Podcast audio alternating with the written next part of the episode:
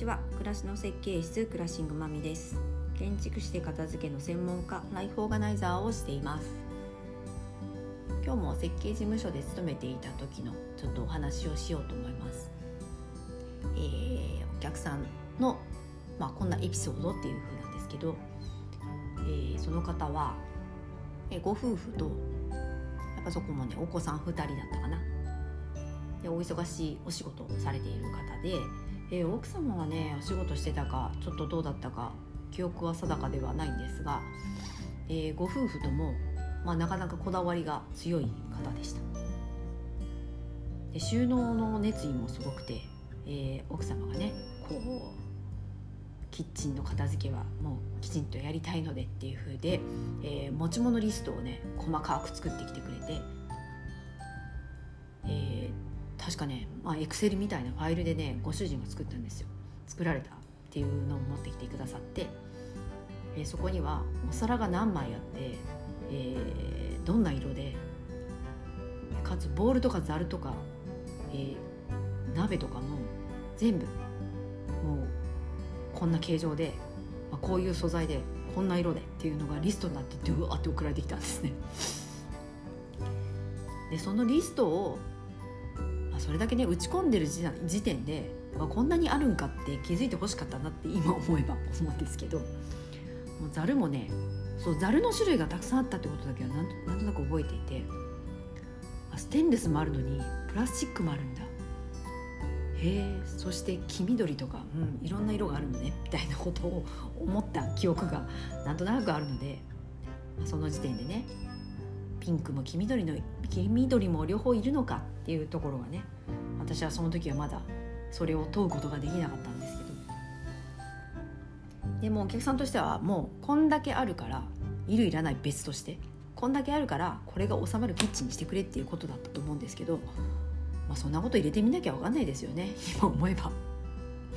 まあその時どうしたかっていうのはちょっともうあのとにかく収納をいっぱい確保するってことができしかできなかったんですけど、まあ、そんな奥様でした。で、まあ、ご主人もね、まあ、そのリストを作るような人ですから、まあ、ご自身についてももうこうリストというかこうしたいっていう強いものが出てきて、えー、テレビボードっていうのをあの家具屋さんに注文して、まあ、まあ、こういうものをしまうんでこういうサイズで作ってくださいって図面を書いて、えー、建築時に、えー、建築した時に、まあ、家具屋さんが制作して入れてもらうっていうような形を取ったんですけどその時にテレビの周りに、えー、こう DVD とか、まあ、当時は VHS もまだ持ってましたね。はい、っていうものが今自分はこれだけあるから、まあ、少なくてもこれは全部入るようにしてほしいっていう風で。でその時にそこのそのお客さんがこだわりだったのは、えー、引き出しに全部入れたいと。でかつ、えー、こっちの正面しょ？こっちの正面って言っておかしいですね。部屋側はあの要は面が面に綺麗に揃ってほしいから奥行きを全部変えてほしいっていう風だったんですね。なので CD あ DVD は DVD のサイズの引き出し。で VHS は VHS のサイズの引き出しってことで全部大きさを変えてこう引き出しをなんか一面に作ったんですけどもう今思えばもう VHS とかもうないしもうなんなら DVD とかももうないんじゃないみたいな。ね、今じゃもうネットでこうテレビであの、ね、こうこうなんだハードディスクとかにね多分保存したりするんでしょうし私あんまりテレビのこと詳しくないんで分かんないんですけどもうそんな何枚も持ってる人は今でももちろんいなくはないんですけどでももうそれをしょっちゅう見るっていう生活ではなくなってるのであんなにこうお金かけて作った引き出し今どう何が入ってるのかななんてことを思うんですけどやっぱりその時の、まあ、もちろんベストを考えるのも大事なんですけどあの家というよりもこう家電っていうのは本当すごい進化してるのでもう洗濯機しかり、えー、なのでやっぱその今のそういった家電とか、えー、と生活スタイルみたいなものをこうもう基準にししちゃってもう作り込むっていうのはやっぱりちょっと家っていうのの家のこう住む何十年っていうスパンと家電の、まあ、せいぜい長くて10年っていうスパンとの絶対ギャップがあるのであまりやっぱり家っていうのはこう作り込みすぎると後からこう不具合が不具合というか不一致ですね生活との不一致が起こるので、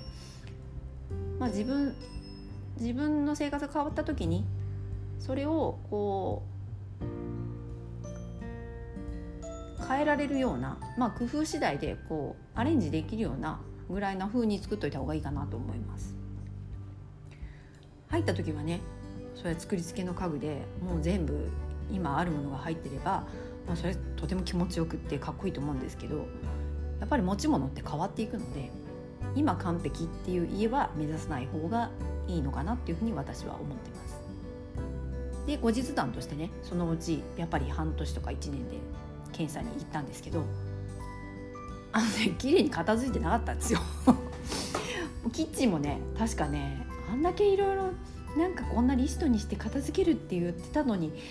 なんかシンクっていうかねキッチンの上にはなんかいろいろ載ってたなっていうのをあの っていうふうに思ったってことが記憶があるんでまあね思ったようにいかないってことですね。はい、というふうで理想を掲げるのはねもちろん悪くはないんですけどやっぱあの、ね、自分の能力というか自分のこう性格とか自分が本当にできるかどうか